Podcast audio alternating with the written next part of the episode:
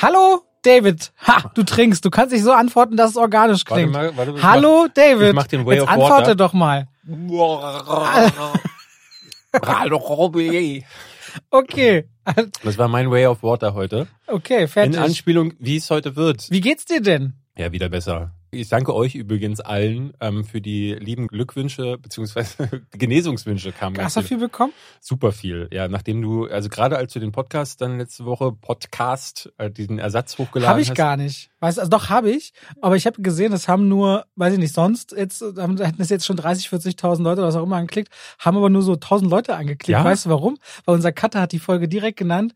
Diese Woche keine Folge, David ist krank, nächste Woche geht's weiter. Ah. Da hat dann keiner mehr drauf geklickt, was ich da eigentlich sage, weil der Titel von der Folge schon so war. Ja, ja. Naja, Gut, jetzt Ähm, wisst ihr es. Also mir geht's wieder besser. Ich hatte wirklich, ich glaube, ich war Jahre nicht mehr so krank. ich habe dich so krank auf jeden Fall noch nicht erlebt. Ja. Vor allem, du bist ja dann noch jemand, der dann immer noch kurz überlegt, also morgen geht's vielleicht wieder. Ich so, nein, morgen geht's vielleicht nicht wieder. Naja, na, aber normalerweise bei einer Erkältung, die ich üblicherweise habe, und selbst bei einer Grippe war das immer so, naja, so zwei Tage und dann geht's aber wieder. Aber nee, ich habe drei Tage nur gelegen, also wirklich, es ging nichts. Und ich habe auch gemerkt, ich habe fast dann nichts geschaut, vor allen Dingen keine neuen Sachen. Ich habe dann so einen Tag gehabt, wo ich wirklich da im Halbdelirium gelegen habe und da habe ich mir alle Trash-Filme angeguckt von Albert Pune. Der ist ja gestorben. Ich weiß, ihr wirst ihn nicht kennen. Ähm, so aus den 80ern, äh, so, ein, so ein asiatischer Einwanderer in die USA, der hat zum Beispiel Cyborg gemacht, den Jean-Claude Van Damme Klassiker. Und ich habe mir von ihm Nemesis angeguckt, übelster Scheiß. Dann habe ich Doberman mir angeschaut und äh, Sword and a Sorcerer und die sind alle Müll. Aber es ist Wie guckst du das denn dann? Ich meine, du sollst ja auch liegen und entspannen. Hast du dann irgendwie Couch vorm Fernseher oder Nee, genau, im ich- Bett mit Laptop oder wie? Nee, ich habe bei mir in meinem ähm, Arbeitszimmer habe ich hinten so einen richtig gemütlichen Sessel, der wirklich sehr nah an meinem Fernseher ist und dann liege ich da und lag da wirklich so äh, und habe dann da lief ein Ding nach dem anderen durch. Ich habe mir noch Creepshow von George A. Romero angeguckt, weil alles so was so bei Amazon Prime da in dieser Trash-Liste drin ist, da schaue ich mir dann immer alles an. Das war dann mal nett, solche Filme nachzuholen. Okay, okay, okay. Also David klingt wieder gesund, ist er wieder gesund. Und Leute, wir beginnen mit unserem Trivia. Beziehungsweise ich habe heute nicht so richtig ein Trivia, sondern eher mal eine Zusammentragung. Ja? Warum lachst du jetzt schon wieder?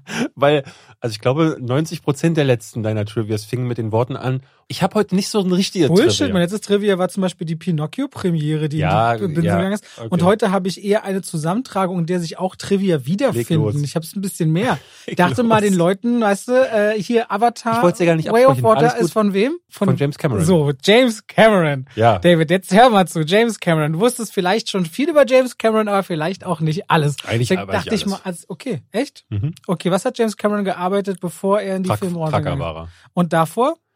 Vom Truckfahrer. Ja. Hausmeister. So. Ah, okay. Aha. Was war sein erster Film? Den er selber gemacht hat? Ja. Meinst du jetzt entweder Xenogenesis oder Piranha 2? Xenogenesis. Ist richtig. Xenogenesis kannst du dir sogar angucken auf YouTube. Unter knapp zwölf Minuten. Mit, Okay. we- weißt du, wer da mitspielt? Nein. William Wisher, mit dem er zusammen die Drehbücher äh, geschrieben hat für die anderen Sachen. Und William Wisher hat äh, Gastauftritte, unter anderem in Terminator 2 sieht man ihn als Fotograf äh, ganz kurz und im ersten Terminator. Der hat seinen Freund nämlich immer mitgezogen über all die Jahre, mit dem Guter er Mann. Xenogenesis gemacht hat. Und in Xenogenesis gibt es so eine Szene mit so einem äh, Armor-Suit, Hm. was ganz deutlich eine Anspielung auf Alien 2 ist, ähm, wo Ripley ja auch mit diesem Powerloader durch die Gegend äh, Ich bin stampft. weiterhin mit meinen Fragen. Ich wollte hier eine Geschichte rund um James Cameron erzählen. Jetzt mache ich ein Fragenspiel draus. Ja. Was war der Film, durch den James Cameron gesagt hat, okay, ich höre jetzt auf, Truckerfahrer zu sein mit 23 und hat dann gesagt, ich gehe jetzt in die Filmindustrie. Oh, das weiß ich gar nicht. Ich weiß, dass er Battle Beyond, äh, halten wir er, fest, das weißt du gar nicht. er hat für, für Roger Corman ja die Effekte dann gemacht, für Battle Beyond the Stars unter ja, aber es muss einen. Film gegeben haben. Es gab ein Filmerlebnis, wo er gesagt hat, okay, jetzt hänge ich meinen Job an den Nagel, ich gehe in die Filmindustrie. Das hat er mal erzählt. War das Star Wars? Ja, Star Wars. Ja, ja. 1977. Und weißt du auch, wie das Studio heißt, wo er seinen ersten Job dann gekriegt hat, nach Xenogenesis? Na, bei Roger Cormans New Line, äh, New, New, New, New World, New World Pictures. New World Pictures, genau, von Ro- Roger Corman. Dann hat er Sador, Herr der Sterne gemacht, der Battle Beyond the Stars Ja. heißt. Und dann hat er für ähm, die Klapperschlange, Escape from New York hat er die Effekte gemacht, unter anderem diese diesen Flyby über die Stadt. Da gibt's ja diese Snake Plissken fliegt New York an und dann gibt's dieses Computermodell. Hm. Und es ist gar kein Computermodell gewesen, weil die Technik damals noch nicht so weit war. Die haben dann einfach die Häuser mit Neonstreifen abgeklebt Und dadurch sieht das, als sie es dunkel gemacht haben, so aus, als wäre das so ein grüner, ne, diese grüne Rastermodelle, die in Computern immer zu sehen waren. Und haben das quasi so gefaked, fand ich ganz toll. Und das hat James Cameron gebaut. Und dann? Dann ist er bei Corman raus und Corman hat ihn empfohlen, an so einen äh, italienischen Produzenten, der gesagt hat, er macht jetzt eine Fortsetzung von Piranha. Piranha 1 war von Joe Dante. Ja. Und äh, der hatte vorher eigentlich einen anderen äh, Regisseur gewollt, der dann aber gefeuert wurde. Und dann hat äh, James Cameron den Job bekommen äh, für Der andere Fliege. Regisseur war Miller Drake. Kann sein, ja. Fliegende Killer, Piranha 2, beziehungsweise The Swarming im Original. Und mittendrin in der Produktion ist äh, James Cameron dann aber gefeuert worden, weil der Produzent alles an sich reißen wollte. Mhm. James Cameron gibt's dann irgendwie dieses, äh, diese Urban Legend, dass er in das Schnittstudio eingebrochen ist, als der Produzent gerade in Cannes war. war. Er wurde dabei aber wohl erwischt, weil er seinen Film umschneiden wollte, um irgendwie wieder die Kontrolle über Piranha 2 zurückzuerlangen. Und das hat der, P- der Produzent, dessen Namen ich aber nicht zusammenbekomme, dann irgendwie mitbekommen und hat gesagt, ich schneide den jetzt wieder zurück. Und deswegen, der Name von James Cameron steht bis heute bei Piranha 2 drauf. Ich habe jetzt gerade ein Ranking dazu gemacht und habe den auch mit reingenommen. Aber eigentlich ist das kein Film von James Cameron. Ich habe ihn neulich extra geguckt für dieses Ranking. Da hat er ja zum ersten Mal mit Lance Henriksen zusammengearbeitet, den er dann später auch in Terminator 1 und Aliens gecastet hat. Ich weiß gar nicht, ob er da auch Gail Ann Hurd kennengelernt hat, mit der er ja dann verheiratet war ganz lange und mit der er äh, unter anderem Terminator 1 produziert hat und äh, für einen Euro äh, beziehungsweise für einen Dollar die Rechte verkauft hat. Weißt du, wie auf die Idee von Terminator kam eigentlich? Ja, der hatte irgendwie einen Fiebertraum am Set von Piranha 2. Es lag irgendwie mit Food Poisoning im Auto und hat dann von einem Endoskelett geträumt, was aus dem äh, Feuer tritt und Von einem hat unbesiegbaren Roboter. ja genau und hat daraus dann die Geschichte gemacht. Siehst du, magst du dieses Spiel? Hä? Das können wir auch so rum machen, ja. Aber ich sagte ja, über James Cameron weiß ich wirklich Hey, ich mache sehr ich, viel. ich mach einfach weiter. Wir kommt schon was raus. Wofür hat er eine goldene Himbeere gewonnen? Eine Nach Terminator. Nach Terminator? Hm? Oh, ich glaube, er hat, er, er hat ja dann Drehbücher geschrieben. Mhm. Hat, Das- das, ich glaube, ist richtig. Für ich- einen Film, wo ein Drehbuch geschrieben hat, Rambo aber nicht. 2? Ja. Ja. Da hat er eine goldene Himbeere gewonnen. Ja, der hat nämlich, der, also das, das Ding, der hat so einige Drehbücher geschrieben. Das, das äh, über Rambo 2 sagt er aber auch. Also er redet mittlerweile leider ja nicht mehr über solche Sachen. Ich habe neulich wieder bei GQ machen, der immer stellen dann den Schauspieler oder den Regisseur vor die Kamera und sagen, red mal über deine Karriere. Und ich war so traurig, dass er da halt A, nichts über Piranha 2 gesagt hat, weil die meisten, so wie auch David Fincher zum Beispiel, hasst es, über Alien 3 vor der Kamera zu reden. Cameron redet halt über die schlechten Sachen in seiner Karriere nicht. Und Rambo 2 wurde zum Beispiel auch ihm dann entrissen. Er hat das Drehbuch eingereicht und dann haben sie das Drehbuch aber auch wieder umgeschrieben. Ähm, er meint heute, dass das, was er da eingereicht hat, nicht das ist, was man auf der, auf der Leinwand sieht. Deswegen ist es total unfair auch wieder, dass er dafür die goldene Himbeere Himbeere- bekommen hat. Er ist ja auch so ein Mann der Zahlen. Der ist, er ist der Erste, der einen Film gemacht hat, der 100 Millionen Dollar gekostet hat. Mhm. Und der ist der Erste, der einen Film gemacht hat, der 200 Millionen Dollar gekostet hat. So 200 Millionen, kannst du mir sofort sagen? The Terminator 2. Nein. Ah, nee, war Avatar. Nein. Ach so, Titanic. Titanic. Stimmt, ja, ja, stimmt, Titanic. Der erste war dann Terminator 2. Titanic 14 Mal Oscar nominiert und 11 gewonnen, 14 Mal Oscar nominiert. Wer hat das nur geschafft außer Titanic? Ben Hur. Und nein, das ist nicht richtig. Außer Titanic 14 Mal nominiert wurde La La Land und All About Eve. Gewonnen 11 hat Ben Hur und der Herr der Ringe, die Ringe der Macht. Ja, mhm. Wobei der Herr der Ringe, die Ringe der Macht in jeder Kategorie gewonnen hat, Okay, in der der okay. Film nominiert war. Das war der erste 200 Millionen Dollar Film und auch der erste Film, der eine Milliarde Dollar eingespielt hat. Er war schon immer so ein Mann der Superlative. Trivia bei Titanic witzigerweise, ähm, okay, ich mach's mal weiter. Die Zeichnung. Fällt dir ein Trivia zu James Cameron? Die hat er selber Zeichnung? gezeichnet. Ähm, Aber weil er Linkshänder ist, Leonardo DiCaprio aber Rechtshänder, Ja. musste er extra mit der anderen Hand zeichnen und hat deswegen nicht die komplette Zeichnung gemacht. Also eigentlich haben sie, hat man nichts gezeichnet, aber sie haben das Bild gespiegelt. Damit es wie rechts aussieht. Ich hatte neulich Das habe ich so ein bisschen. er, er meinte irgendwie, die Schraffur hat er nicht anbringen können. Er hat nur die Linie, Außenlinien hingekriegt, ähm, weil er hat ja früher auch Storyboards gezeichnet, deswegen Ja. kann er gut zeichnen. Äh, oder war Bauzeichner, ja auch, weil er dafür hat, äh, war er bekannt, dass er halt dafür Battle Beyond the Stars die ähm, Sachen gezeichnet hat, aus denen sie dann die Pappmaché-Sachen ausgeschnitten haben.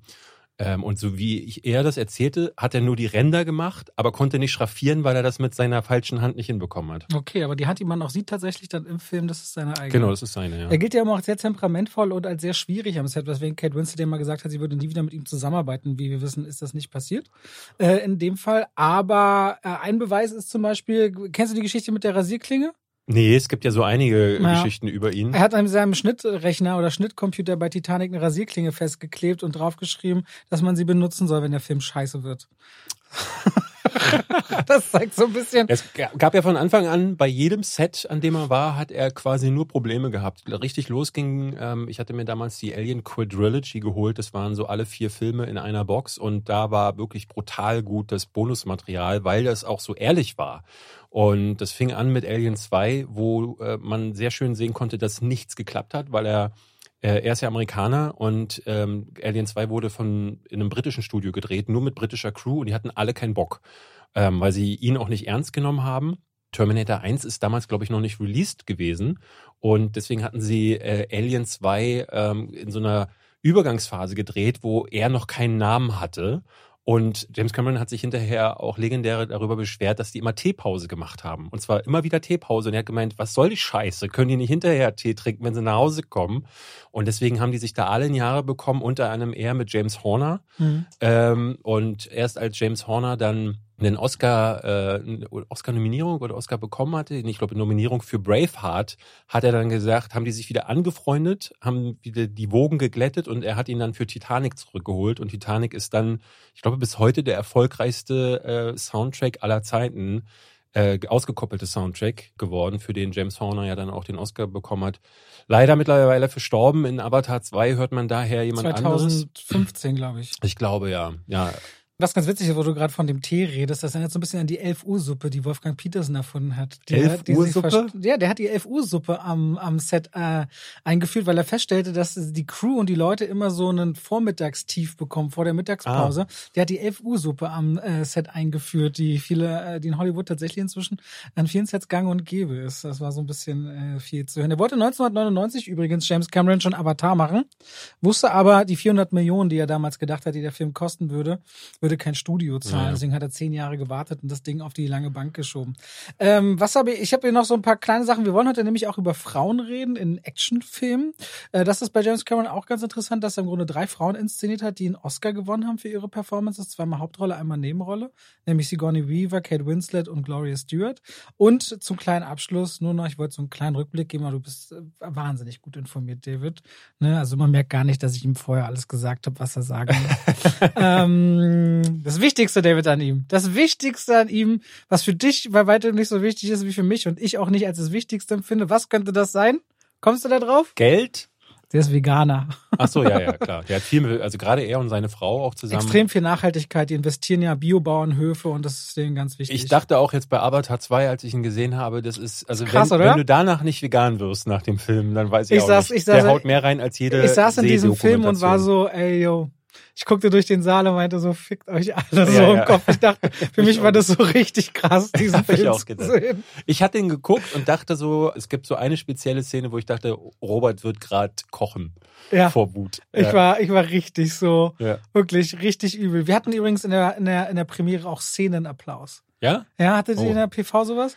Gar nicht. In einer Szene sind alle richtig aus, aus, kurz durchgedreht. Ich habe Leute schluchzen gehört, äh, tatsächlich. Das war, äh, aber lass uns darüber sprechen. Ja. Wir sind immer noch im Trivia. Nee, wir sind jetzt fertig. Es war ein kleines Roundup zu James Cameron. Ja. Dem Filmemacher, der den erfolgreichsten Film aller Zeiten gemacht hat, danach seinen eigenen Film geschlagen hat, dann kurz eingeholt wurde vom Marvel Cinematic Universe, die geführt eine Trillion Filme brauchten, um auf diesen Thron zu kommen und hat sie dann trotzdem mit einem Rerun wieder abgelöst. Und mal gucken, ob er jetzt vielleicht es schafft. Ich finde das krass bei Avatar 2, wenn du dir allein in Deutschland anguckst und du versuchst, irgendeine Vorstellung ein Ticket zu buchen. Wie voll die Kinos ja, sind, ja. ist krass. Ja, ich habe keine Ahnung, wo das Ding landen wird, aber ich sehe auf jeden Fall Potenzial. Und wenn man die Inflation und die Preise so sieht, könnte sein, ich, muss nicht sein. Ich bin wahnsinnig gespannt. Aber ich, also die Milliardegrenze, da mache ich mir keine nee. Gedanken. Und zwei Milliarden halte ich auch für re sehr realistisch, muss ich ehrlich sagen. Ich nicht. Also ich glaube, ich hatte jetzt bei Marco von Nerdkultur auch gelesen, der behauptete auch, nachdem man gesehen hat, dass das der erfolgreichste Film aller Zeiten wird. Ich glaube, dafür ist das Environment noch nicht wieder da. Ich, das, Du hast jetzt gerade erst wieder, gab es die Meldungen, dass das Kinojahr ein Drittel hinter dem ähm, liegt, was äh, Standard ist. Das korreliert ist. aber mit, den, mit der Menge an Blockbustern. Ja, natürlich. Die Blockbuster-Anzahl ist auch ein Drittel zurückgegangen. Ne? Wir hatten dieses Jahr ja diese Diskussion, ja. ist es wirklich weniger geworden? Und jetzt gab es die Bestätigung, ein Drittel weniger Blockbuster. Äh, und ich kann normal. mich aber auch nicht erinnern, dass jemals, ich meine, selbst wenn Star Wars gestartet ist, im Dezember alle anderen Studios das Feld geräumt haben. Ja, ja. So extrem. Zwei Wochen mal für Star Wars, bis doch noch was Größeres kam aber dieses Mal räumen ja alle das Feld und es gibt außer Avatar Ja. nichts. Ursprünglich sollte ja, glaube ich, ähm, Aquaman jetzt im Ja, Dezember könnte- noch mitstarten. ja, ja. Kurz vorher auf jeden Fall. Und die haben gleich gesagt, ja, da sind wir raus. Ähm, ich Zu bin- viel Wasser. Wenn, wenn wir mal ehrlich sind, in China äh, gab es jetzt schon die Meldung, weil in China war der ja sehr erfolgreich. James Cameron hatte jetzt auch in einem Interview gesagt, dass die hatten nie geplant, den als Rerun zurückzubringen, um A- A- Avengers Endgame nochmal zu schlagen, sondern die chinesische Regierung hatte ja, nachdem sie äh, Corona überstanden haben und die Kinos wieder aufgemacht haben, haben die gesagt, komm, wir ziehen diesen Film nochmal rein, weil der von vornherein sehr erfolgreich dort gewesen ist. Und die- Vorverkaufszahlen für das erste Wochenende in China sagen jetzt schon, die gehen jetzt schon von über 200 Millionen Dollar aus. Das Krasse ist ja auch, du musst ja sehen, die ge- gehen jetzt langsam ihre Null-Zero-Covid-Strategie auf. Das heißt, die Leute gehen dann mehr ins Kino. Und zwischen 2009 und jetzt 2022 ist natürlich ein ganz anderer Wohlstand in China eingetreten. Und Kino spielt eine andere Rolle, wenn man die. Das ist Ja, ja genau die Zeit, wo wir sehen, was für eine Riese da gewachsen Ja, ist auf der Kinolandschaft. Deswegen, es gibt echt Indikatoren, die könnten dafür sprechen. Ich bin wahnsinnig gespannt. Aber erst einmal herzlich willkommen. zu zwei. Zwei wie Pech und Schwafel. Wie lange So. haben wir jetzt geredet? Äh, genau 17 Minuten. okay. Das ist unser längstes Vorintro oder Intro aller Zeiten. Ja, dann lass uns doch mal zusammentragen. Wir haben offensichtlich Avatar 2 gesehen. Ich würde sagen, den besprechen wir ganz am Ende. Und äh, du hast aber auch noch ein paar andere Sachen gesehen. Ich fast nichts. Ich habe noch ein paar andere Sachen gesehen, aber was wir beide gesehen haben, ist Guillermo der Taurus Pinocchio. Ich zur Hälfte zumindest. Zur Hälfte? Ja, ich habe es so. nicht geschafft, den zu Ende zu gucken. Achso, ich habe nur gehört, du warst ganz angetan. ja, von der ersten Hälfte. So angetan, dass du gesagt hast, oh nee, jetzt höre ich auf. Nee, es war super. sp- Das Ding ist, ich bin in letzter Zeit, weil ich auch, wo ich so krank war, ich bin, bin aus der Müdigkeit nicht wieder rausgekommen. Der Ja. merkst richtig, der Körper braucht noch Energie. Nach dem Paramount Plus Abend, da bin ich völlig zerstört zu dem, zu dem Event hingegangen, wo ich eigentlich gar nicht so richtig die Energie für hatte. Merkte dann aber danach, oh, jetzt will ich den Abend noch ein bisschen mit was Niedlichem ausklingen lassen. Und dann habe ich mir ein Foto von dir angeguckt und dann Pinocchio geschaut. Ja? Ja. Sehr schön. Ja, sehr schön. Ich Ja, weiß, danke. ja. danke. Ähm, Pinocchio ist, glaube ich, an die hunderten Mal in irgendeiner Art und Weise verfilmt worden. Ich wusste gar nicht, dass das so viel ist. Es ist so die eine der meist oder die meist verfilmteste Origin Story oder adaptierte Story, die es Ja, überhaupt es gibt halt so Sachen wie dieses äh, AI, äh, künstliche Intelligenz von Mhm. Steven Spielberg und Kubrick, der ja im Grunde auch so eine Nacherzählung davon ist. Ich glaube, es gab von ähm, Roberto Benini, hieß der so, der, äh, Der Schauspieler, der über die Stühle gestiegen ist Genau, und gekriegt ich glaube, da gab es eine Pinocchio-Version, wo er so als menschlicher Pinocchio, der muss wohl grottenschlecht sein. Ähm, es gibt immer mal wieder so ein paar. Robert Zemeckis war dieses Jahr, wir haben dieses Jahr den schlechtesten und den besten Pinocchio. Da gibt's auch viele Memes, die genau das so Ja. wiedergeben. Also, die Pinocchio-Geschichte kennen wir ja grundsätzlich. Und Guillermo del Toro, der, über den haben wir kürzlich geredet, der ja auch Produzent war von Guillermo del Toros äh, Cabinet of Kuriositäten, ähm, bringt ja immer so mit seiner etwas düsteren und morbiden Art gerne die Geschichten so ans Tageslicht. Und hat beschlossen, er erzählt eben die alte Geschichte, die wir kennen über Geppetto, dem Mann, dem Handwerker, dem Holzschnitzer, Holzarbeiter aus einer kleinen italienischen Stadt oder einem Dorf, der, und das meinte ich ja bei der Robert Zemeckis von Disney-Version dieses Jahr, warum erfahren wir nicht mehr über Geppetto? Warum ist der so traurig? Warum ver- erfahren wir nicht mehr über dessen Verlust, damit wir die Geschichte zwischen ihm und Pinocchio verstehen, diese Verbindung? Genau das macht Guillermo del Toro. Der eröffnet diesen Film und bringt ihn sowieso komplett in einen wahnsinnig starken politischen Kontext. Ich weiß nicht, bis wohin du geschaut hast, aber ich weiß, dass es um den Faschismus geht. In, den- in, in Genau, es geht Italien. erstmal, es geht um Geppetto, der seinen Sohn Carlo, das ist äh, eine kleine Hommage an den ursprünglichen Erfinder oder Schriftsteller von Pinocchio, äh, wie, wie er als Vater aufgeblüht ist, was für eine wunderbare Verbindung er und sein Sohn hatten, was für ein angesehener Mann er im Dorf war und wie er seinen Sohn verliert im Ersten Weltkrieg durch äh, eigentlich eine fehlgeleitete oder eine nicht mehr geplante Bombe, mehr oder weniger. Und wie dieser Mann dann dem Suff verfällt und ganz zerstört ist und eigentlich keine Lust mehr aufs Leben hat und in einem Wahn in der Nacht fast Frankenstein-mäßig Pinocchio erschafft. Und das passt jetzt zu Guillermo del Toro, so dieses Monsterhafte hineinzubauen. Und dann kriegen wir so einen Pinocchio auch mal präsentiert, der nicht irgendwie kunterbunt ist, sondern der besteht einfach nur aus Pinienholz. Der ist nicht mal richtig fertig gebaut. Der hat noch so zwei Nägel in den Schultern und bewegt sich am Anfang auch mit seinen Armen so ein bisschen monströs wie so eine Spinne, aber hat sofort dieses Kindliche. hatte mich so ein bisschen an den Spider-Walk aus Der Exorzist erinnert. Also es gibt so eine kleine Szene, da wirkt wie eine Hommage. Kennst du das, wo sie so rückwärts die Treppe runterläuft Ja. in Der Exorzist? Ja.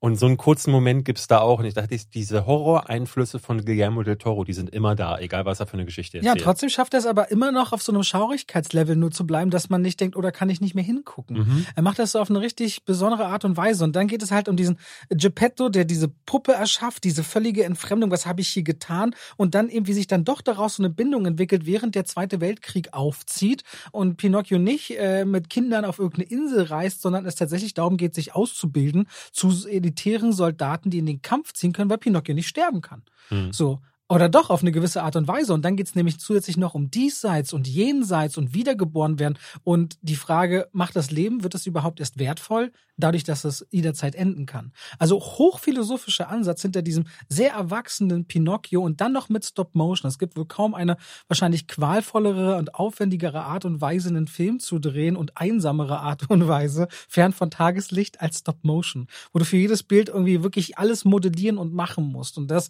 ist, ich, wollte den, glaube ich, zwölf Jahre hat er an diesem Film jetzt nicht komplett gearbeitet. Seit zwölf Jahren wollte er diesen Film machen und hat ihn einen Pinocchio erschaffen, der wirklich zu Tränen rührt, der musikalisch wohl toll sein, äh, also wie war das zu viel Musik, aber der Song ist jetzt nominiert bei den Oscars, dieses Ciao Papa, was er ganz am Anfang gesungen wird, so für seinen Sohn. Ich war auch Ähm, überrascht. Ich hätte gar nicht gedacht, dass es so halb Musical ist. Ja, das passte für mich auch, passte für mich aber auch nicht nee, im ich weiteren fand die Verlauf Songs auch nicht immer gut. Ja, aber dieser Hauptsong, den ist jetzt zumindest für den Golden Globe nominiert. Und das ist für mich eine der besten, wenn nicht die beste Pinocchio-Variante, die ich jemals gesehen habe. Mhm. Und ironischerweise eben mit der schlechtesten zusammen. Also ein richtig äh, ergreifendes, äh, ja, was ist denn das? Das ist eher am ehesten schon ein Drama. Ja, es erinnert ein bisschen wie, wie das, was er mit Pans Labyrinth gemacht hat. Ne? Dieses äh, auf der einen Seite sehr märchenhafte, dem gegenüber stellt er dann die harte Wahrheit der Realität mit diesem Kriegsszenario. Generell hat er irgendwie ein Ding mit dem Zweiten Weltkrieg.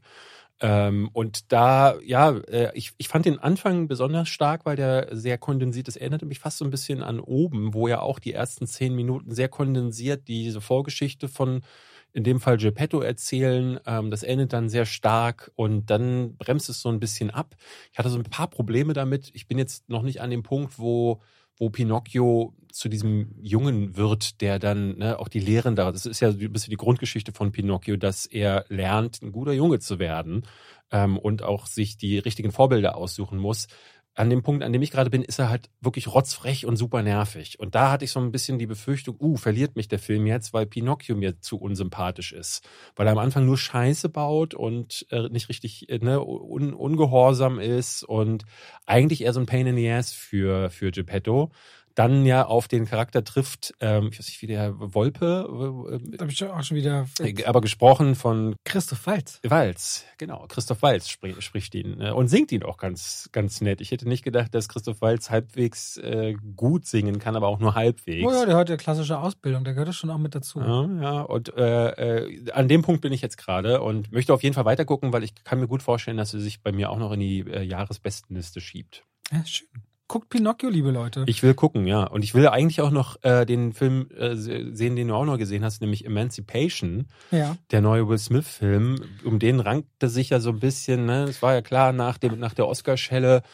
Eigentlich dachte man, der ist jetzt ein paar Jahre weg von der äh, Apple hat sich Bildfläche. erstes getraut, wieder einen Film mit ihm rauszubringen. Und es war auch so, ich weiß nicht, ob du so ein paar Interviews aus den letzten Wochen gesehen hast, egal wo er aufgetreten Immer ist. nur Humbled, ne? Ja, das, aber er wurde natürlich auch viel konfrontiert. Das fand ich sehr interessant. Viele haben gesagt, so, "Oh, wie ist denn das jetzt so? Und äh, auch haben dann äh, Antoine Fuqua äh, gefragt, der, der der Regisseur ist. Äh, interessant, das, ne, aber der Film wurde ja vorher schon gedreht, äh, das muss man dazu sagen. Wie ist das jetzt eigentlich in diese Rolle geworfen zu werden? Und du merktest, die sind krass genervt und Will Smith äh, antwortet wirklich, das ist ein einziges äh, äh, äh, äh, äh. Also du hast wirklich das Gefühl, der weiß nicht, was er antworten soll. Und mir macht's nicht wirklich Lust auf diesen Film, muss ich sagen. Ja, verstehe ich auch. Der Film ist auch nicht wirklich gut, Ja? nicht wirklich schlecht.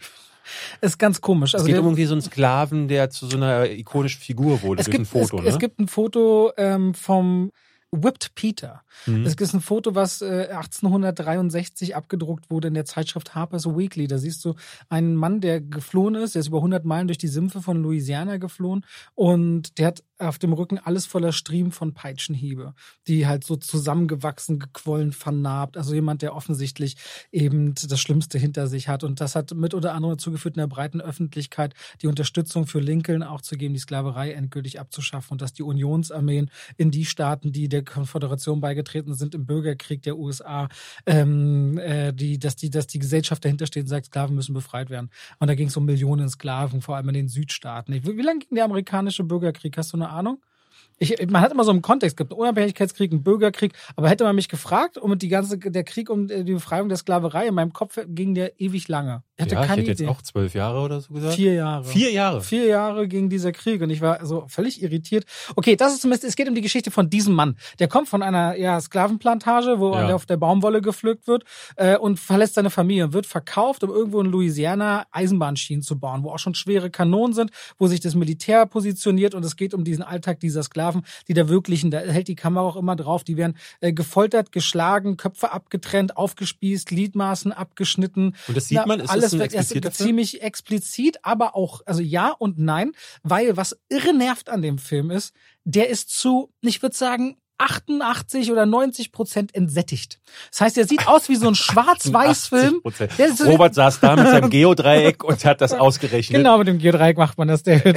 Auf jeden Fall, der Film ist so entsättigt, dass du immer bei dem Grün und so, so ganz leichten Grünschimmer siehst oder Rot. Das wird richtig anstrengend, weil du das Gefühl hast, du guckst nicht wie bei Schindlers Liste oder wie bei ähm, Sin City in den Schwarz-Weiß-Film, wo Farbe benutzt wird, um ganz klar Akzente zu setzen, sondern ein Film, bei dem du eigentlich mitten in diesen Sümpfen von Louisiana, was ja ein spannendes Setting ist, weil sonst fließt du durch so unwirkliche Landschaften wie, weiß ich nicht, eine eisige Landschaft. Wir hatten ja letztens die besten eisigen Filme. Oder durch eine Wüste oder durch irgendwas. Aber Sümpfe sind ja ganz selten, sind dann eher so ein Rückzugsort. Wir hatten das ja beim Gesang der Flusskrebse dieses Jahr mhm. oder Matt mit Matthew McConaughey. Sümpfe sind immer so was Verborgenes, um sich eigentlich zu verstecken filmisch. Aber dass das so der Pfad ist, durch den man muss mit Alligatoren, Überleben, Moskitos, Schlangen, äh, dass das auch so ein Ort sein kann, der eigentlich eine ganz unberührte Natur ist und deswegen so schön ist und deswegen dieser Kontrast, dieser Leidensgeschichte Geschichte zu den Sümpfen so krass ist, wird dir alles genommen, weil dieses Bild so so pseudo-schwarz-weiß künstlerisch ist.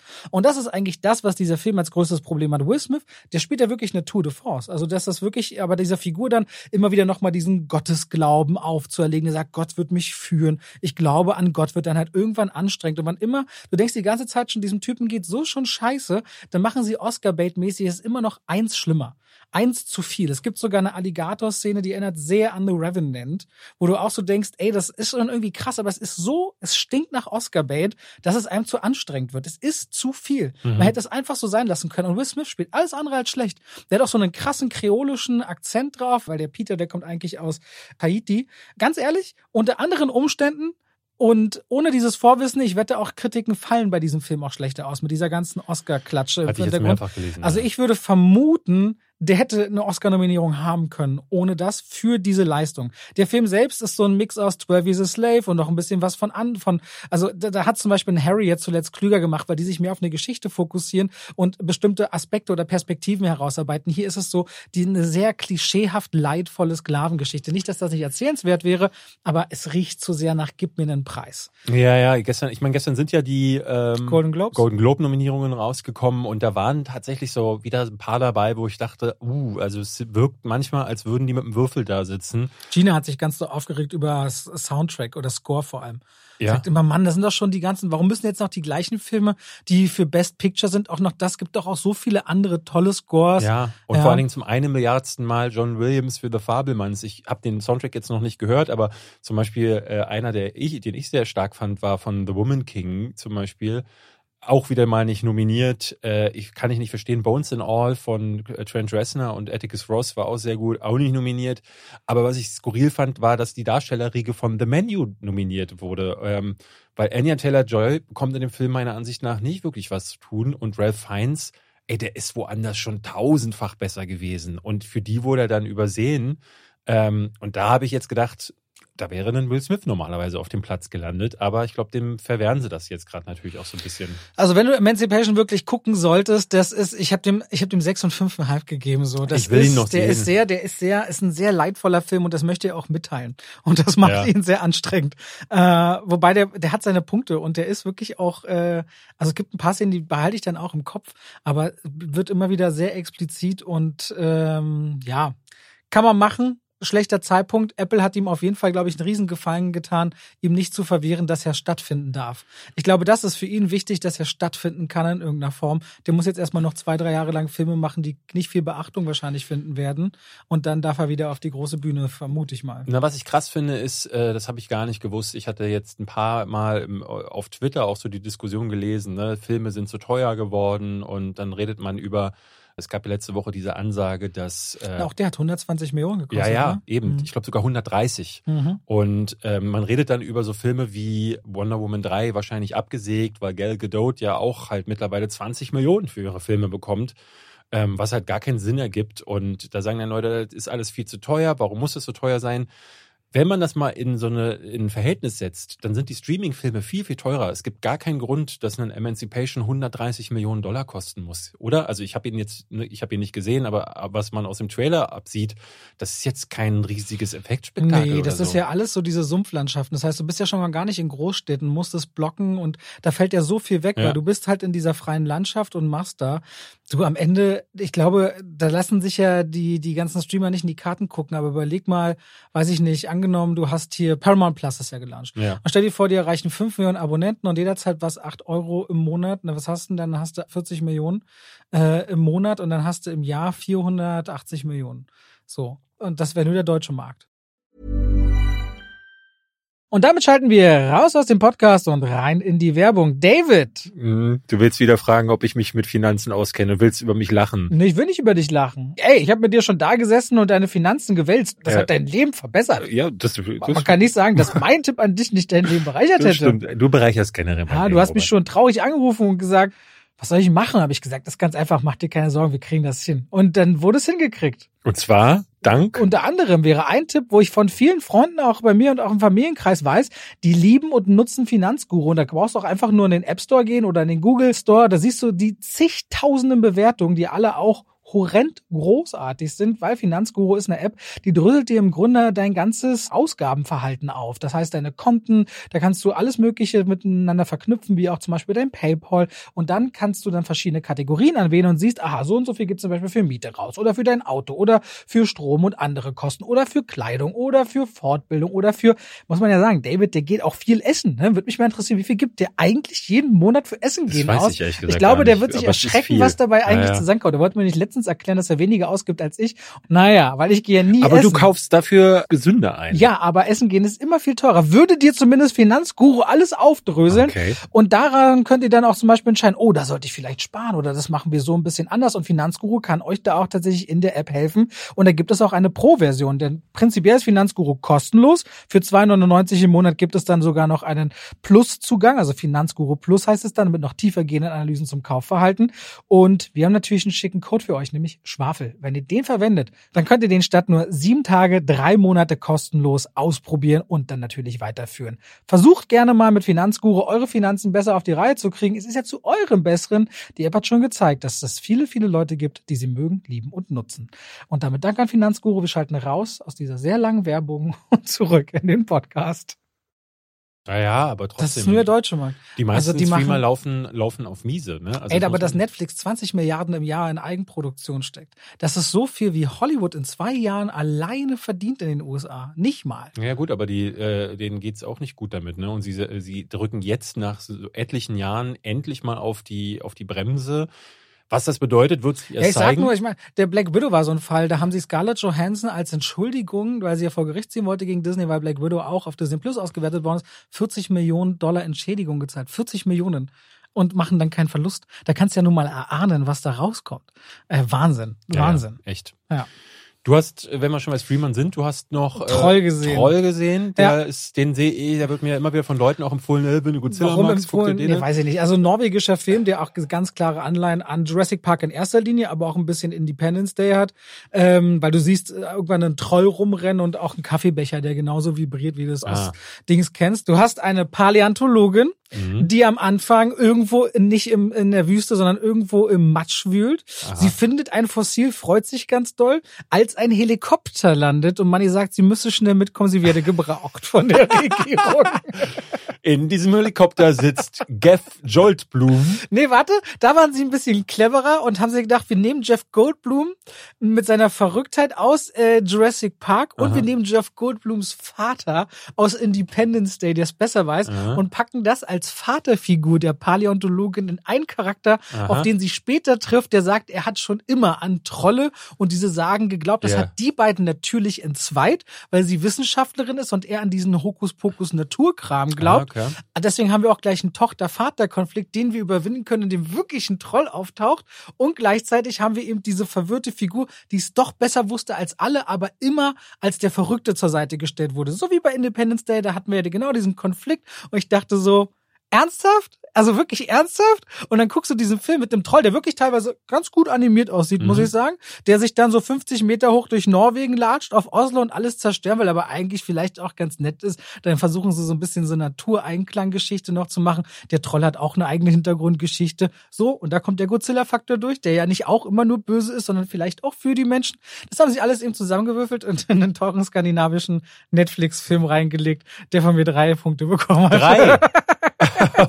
Das ist einfach, weil du siehst sofort, was muss alles passieren. Es gibt dann auch so, also, ach so, Jurassic Park, es gibt eine Hackerin bei der Regierung. Oh. So, und die hackt sich immer so neben, wie schwer kann es schon sein, sich in die Regierung von Norwegen Ja. einzuhacken? Und dann sagt seine Anleitung, ist es schwer? Und sie so, nein, das war Ironie, ist überhaupt nicht schwer. Dann hackt sie sich ein und, äh, nee, es ist wirklich scheiße. Also es ist wirklich, es ist wirklich, wirklich ab, absehbar, äh, wirklich so offensichtlich zusammengewürfelt aus vier, fünf Vorbildern. Und das kennst du in deiner Reihe, wenn du im Delirium auf dem Sofa sitzt, mit hinten dran hängen an deine trash Ah, nee, ich wollte wirklich einfach mal so ein paar alte Sachen nachholen, die ich äh, lange nicht gesehen habe und habe dann natürlich auch mehrfach auf dieses Trollbild gestarrt und dann Leute auf Instagram schreiben ja einem dann immer, ey, guck dir mal den an, weil ne, wird Ich gerne weiß Meinung. nicht, ob ich den gut finde. Leute, nee, Leute würden einfach gerne eine Meinung dazu hören, weil Ja. sie ihn auch gerade gesehen haben. Das passiert ja häufig. Und ich dachte so, nee, weiß ich nicht.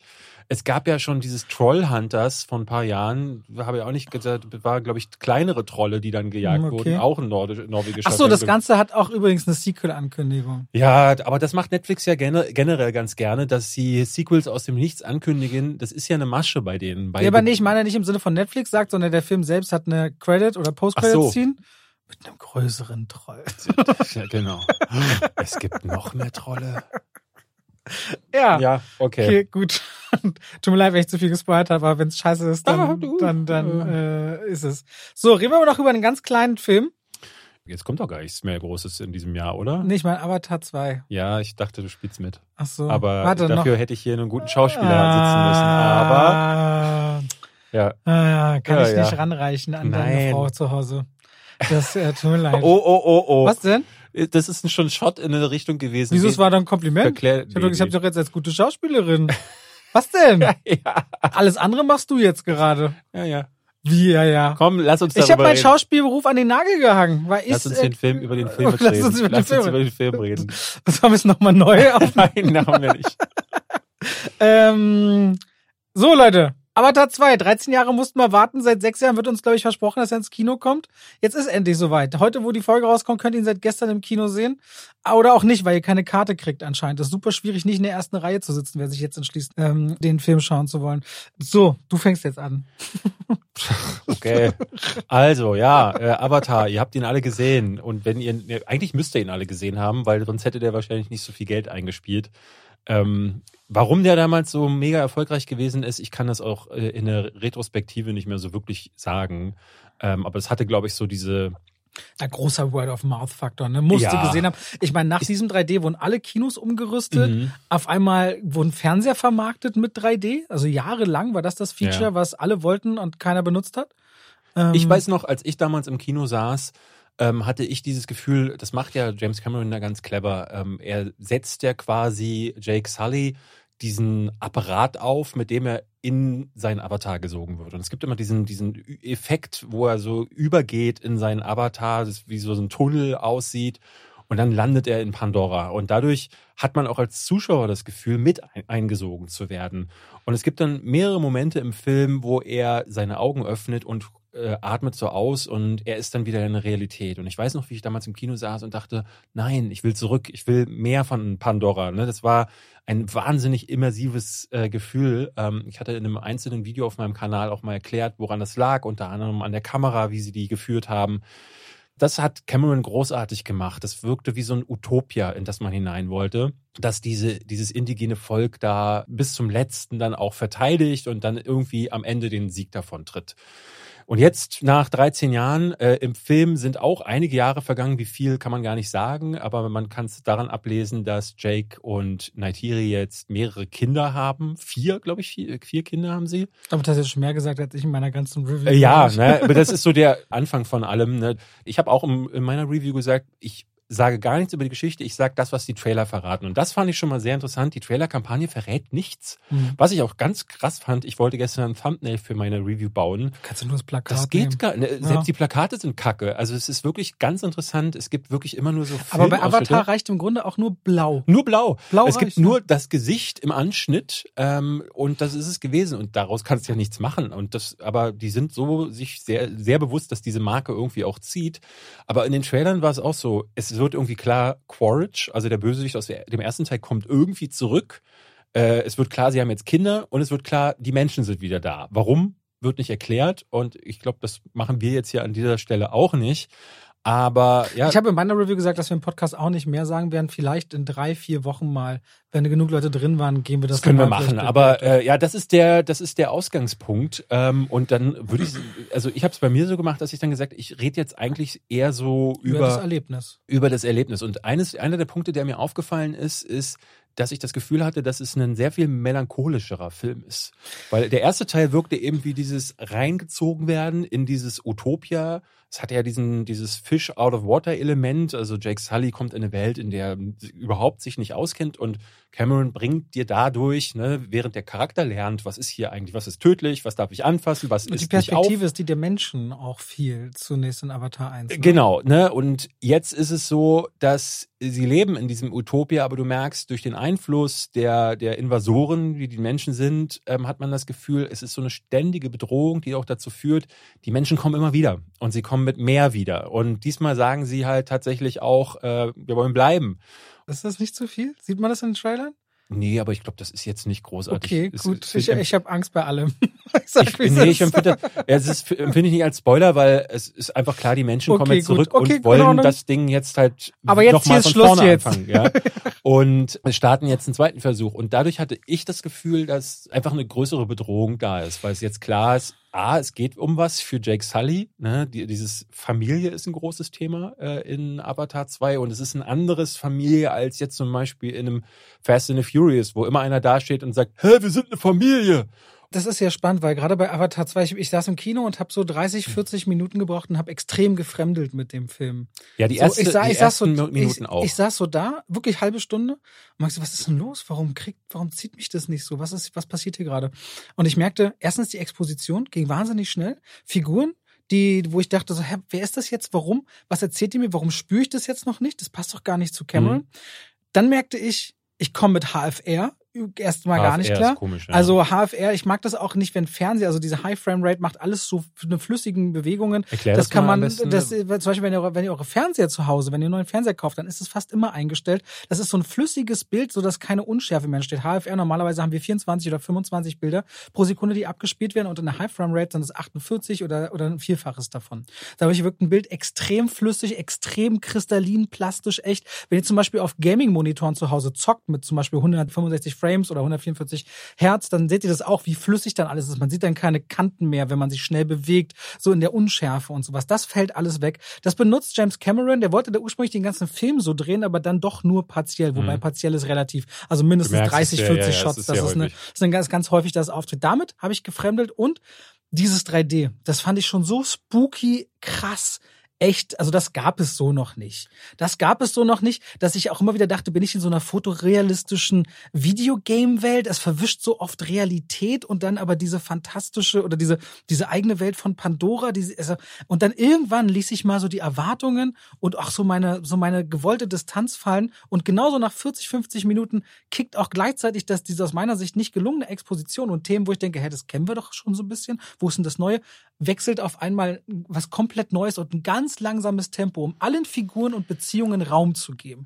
Und da verliebte ich mich abgöttisch Ja. in diese Welt. Das ist das, was ich, ich sagte das in meiner Kritik. Ich hatte letzte Woche dir ja auch geteilt, äh, in den USA wurde der, nee, beziehungsweise in London gab es eine Premiere für, Weltpremiere, ja. für Journalisten unter anderem auch und die durften dann schon teilen, wie sie den Film fanden. Und ich habe mehrfach gelesen, der ist spektakulär, viel besser als der erste, erzählt eine viel, äh, viel bessere Geschichte und ist viel emotionaler. Darauf habe ich gewartet. Mir ging es exakt wie dir. Ähm, ich hatte ähm, äh, noch neulich in einem Video gesagt, dass mich am ersten Avatar störte, dass der irgendwann switcht. Der macht irgendwann aus dieser sehr langsam erzählten Geschichte, wo jemand in dieses, in dieses Utopia hineinkommt und lernt, wie es da ist, wird plötzlich so ein Militärding. Das macht James Cameron gerne. Ne? Irgendwann kommen dann Waffen und Explosionen dazu. Und ich hatte so gedacht, so, oh, hoffentlich ist das nicht, nimmt das nicht so viel Raum im zweiten Teil ein. Ähm, weil das sah man in den Trailern schon. Und der Film beginnt so. Der Film beginnt mit diesem Militär-Tamtam. und rein strukturell hatte ich große Probleme mit dem Film. Es ist ein typischer Dreiakter. Der erste Akt ist quasi, es wird erklärt, was ist das jetzt hier eigentlich? Was ist mit Jake Sully und den anderen passiert, diese Familie? Warum, ne, es, man, man weiß ja, sie kommen jetzt in ein neues Gebiet von Pandora, dieses Wassergebiet. Warum überhaupt? Was, was wollen die Menschen? Was ist mit Quaritch los? Und das ähm, wird am Anfang so reingepfropft in 20 Minuten, die wie so eine kondensierte Form des ersten Teils wirken. Es wirkt sehr samey, Es sehr. wirkt auch wie so ein Brückenbau in dieses Franchise rein. Genau. Ja. Es ist viel Worldbuilding auf einmal und ähm, äh, dazu kommen wir aber gleich nochmal.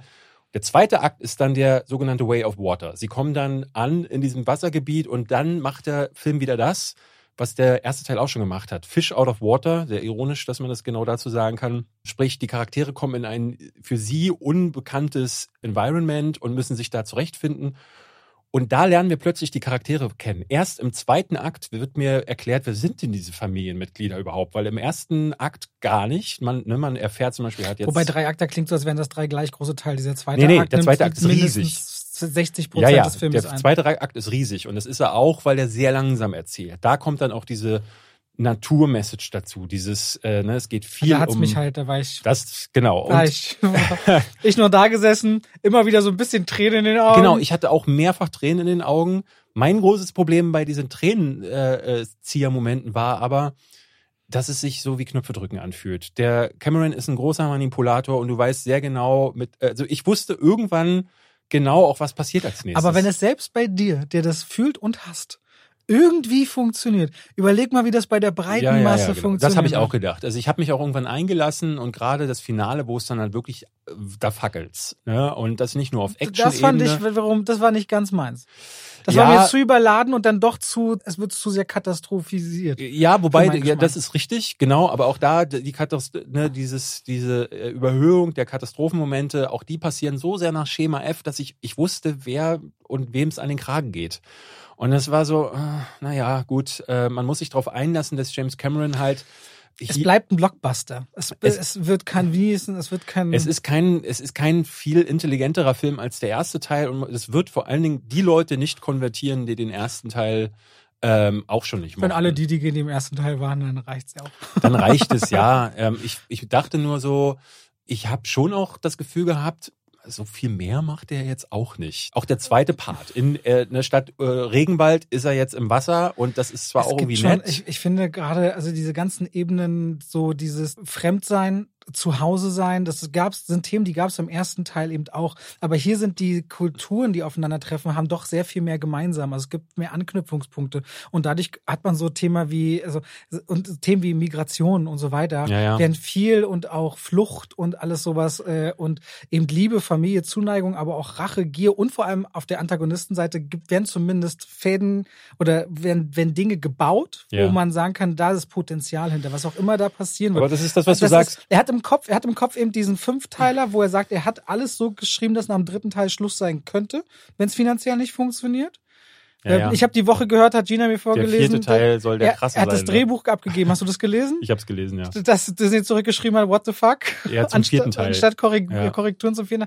Also, wenn das jetzt der Anfang ist, aus dem du aus diesem ersten Teil raus musst, also ich bin sehr gespannt. Es, es fühlt sich gigantisch an, es fühlt sich groß an und dieser Film, ich finde die Geschichte schon vielschichtiger und filigraner und ich hatte noch nie einen Kinofilm, außer bei Herr der Ringe, wo ich so gerne Welt mitentdeckt habe. Das habe ich so nicht ja, mehr gehabt. Ja, ich finde, das Worldbuilding ist toll. Was mir gefehlt hat, äh, ist, dass die das große Big Picture wird nicht halt weiter erzählt. Also ähm, im ersten Teil war es ja so, dass ne, viele haben sich darüber beschwert, dass die Geschichte sehr bekannt ist. Ne? Das, äh, du hast Pocahontas da irgendwo drin, du hast Fern Gully da mit drin, du hast der mit dem Wolf tanzt mit drin. Und im zweiten Teil muss man sagen, erzählen sie gar keine Geschichte mehr. Am Anfang gibt es diesen kleinen Plot-Overview und wo der Status quo des Films hergestellt wird, ein paar Jahre später.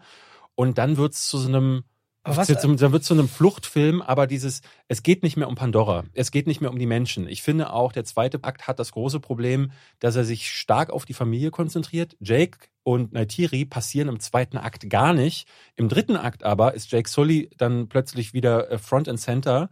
Äh, Der Bösewicht Quaritch ist ein bisschen da, ist ein bisschen weg, ist dann wirklich für große Teile gar nicht mehr da. Im Ende dann auch wieder gibt's das große Aufeinandertreffen und ich dachte so, Ah, weiß ich nicht. Die Struktur ist da wirklich nicht sauber. Und ähm, ich hatte das Gefühl, dass ich abwarten muss jetzt, wie geht's mit Pandora weiter und mit den Menschen und so. Das ist so spannend. Plötzlich wird auch ein neues, wird auch eine, eine, eine neue Ressource nochmal eingeführt. Ähm, David, Alter. ja, ja, Du nimmst das alles auf deine Kappe. ich nehme es auf meine Kappe. Ähm, aber ich sage einfach nur Ressource. Ähm, Das war, fand ich, finde ich so clever. Ey, das finde ich so clever, wo auch das hingeht. Weil ja, aber damit die, wird die Ressource aus dem ersten Teil plötzlich einfach so, die Ich wird gar nicht mehr erwähnt. Ja. Und das ist so ein bisschen, hm, ich, weißt du, ver- das ich Worldbuilding aus dem ersten Teil wird dadurch so ein bisschen fallen er gelassen. updatet, er updatet die Themen. Er updatet nach 14 Jahren, also damit oder 13 Jahren die Themen, was heutzutage mehr ist. Es geht weder um die, nicht um den Rohstoff, sondern es geht um die Lebewesen und er zieht natürlich seine eigene Entwicklung und er, er packt es drüber. Ich gebe dir voll recht, aber während du es gerade erzählt hast, fragte ich mich, was war denn eigentlich bei die zwei Türme so neu, ne? Worum ging es denn da? Sauron tauchte nicht viel auf, das tauchte nicht viel auf. Alle latschen im Grunde irgendwo hin, es gibt ein paar Kämpfe. Es fühlte sich auch immer an wie so der Weg wohin, irgendwo warten noch eine fette Spinne am Ende. Und ja, aber, ja. aber Frodo hat sich schon im zweiten in, in die 2000 Powers noch ein bisschen entwickelt. Aber es gibt viele Fans, die bei Herr der Ringe bereitwillig den Frodo Sampart im zweiten Teil immer skippen, wenn sie das gucken, weil sie sagen, das ist halt gar nichts. Ne? Die Geschichte der beiden. Du hattest, du hattest halt Gollum. Ja, ja, Gollum ich mein, hat noch mal eine neuen, noch was Neues dazu hingegeben und ich finde hier macht die Familie noch mal was Neues. Also ich finde die Familienmitglieder auch gerade, ich finde das Finale gibt es einen Moment, der das Thema Familie noch mal ganz besonders unterstreicht weil es da äh, gar kein spektakuläres Explosieren braucht, ähm, um mich mitzureißen, sondern wirklich Familie dann äh, äh, äh, das große Thema ist. Aber zum Worldbuilding fehlt mir da einfach was. Und ich, ich muss sagen, ich gebe dem Film gerne diesen Benefit of the Doubt, weil das machen wir bei Dune ja auch. Dune hat Benefit of the Doubt, du meinst. na, diesen, äh, dass man quasi ihm vertraut, dass er das schon irgendwie hinbekommen wird in einem möglichen dritten Teil. Ja. Der ist ja schon abgedreht, äh, sind gerade in Postproduktion, wird wahrscheinlich in zwei Jahren kommen. Und bei Dune muss man sagen, ist es ja sehr ähnlich gewesen. Der Film endet ja einfach mitten in der Geschichte und man muss sich den ersten Teil von Dune, äh, da muss man einfach so dieses Vertrauen haben, dass Denis Villeneuve das schon vernünftig zu Ende führen wird. Ähm, und so habe ich es jetzt bei Avatar auch gedacht, dass ich dachte, naja, das Worldbuilding ist jetzt nicht wirklich doll nach vorne gebracht worden. Er erzählt jetzt im Detail über die Charaktere. Schauen wir mal, was er mit der Welt dann da hinten raus macht. Es wäre jetzt sehr schade, wenn sich diese Charaktere immer im Kreis drehen, weil Jack Sully zum Beispiel und Naitiri entwickeln sich gar nicht. Ich hoffe es nicht. Ich glaube es ehrlicherweise nicht. Dass sich das im Kreis drehen so, wird, hm. das glaube ich nicht. Aber das werden wir dann spätestens in zwei Jahren sehen. Ich muss, für mich, will ich mal festhalten, weil wir wollen ja noch zu einem anderen Thema kommen. Ich fand das ein ganz schönes Erlebnis im Kino, diesen Film Ja. zu erleben. Also ich denke, ich habe auch in der Review gesagt, wenn ihr überlegt, den erst auf Disney Plus zu gucken, macht es nicht. Macht es wirklich Ja. nicht. Und ich habe den nur auf einer normalen Leinwand gesehen und auf Deutsch. Ich habe euch regelrecht beneidet über die IMAX-Leinwand. Ich kann mir vorstellen, das lohnt sich, wenn ihr den IMAX in der Nähe habt, euch das da noch anzuschauen. Ein solches Erlebnis, ich glaube, also wenn es rein ums ums Kinoerlebnis geht, nicht darum, was war der beste Film, die beste Geschichte, wo ist der ganze Bombast, hat man in diesem Jahr Top Gun Maverick und diesen Film gehabt. So, und dieser Film hier ist wirklich so ein 3D gehabt das noch nicht und gönnt euch das.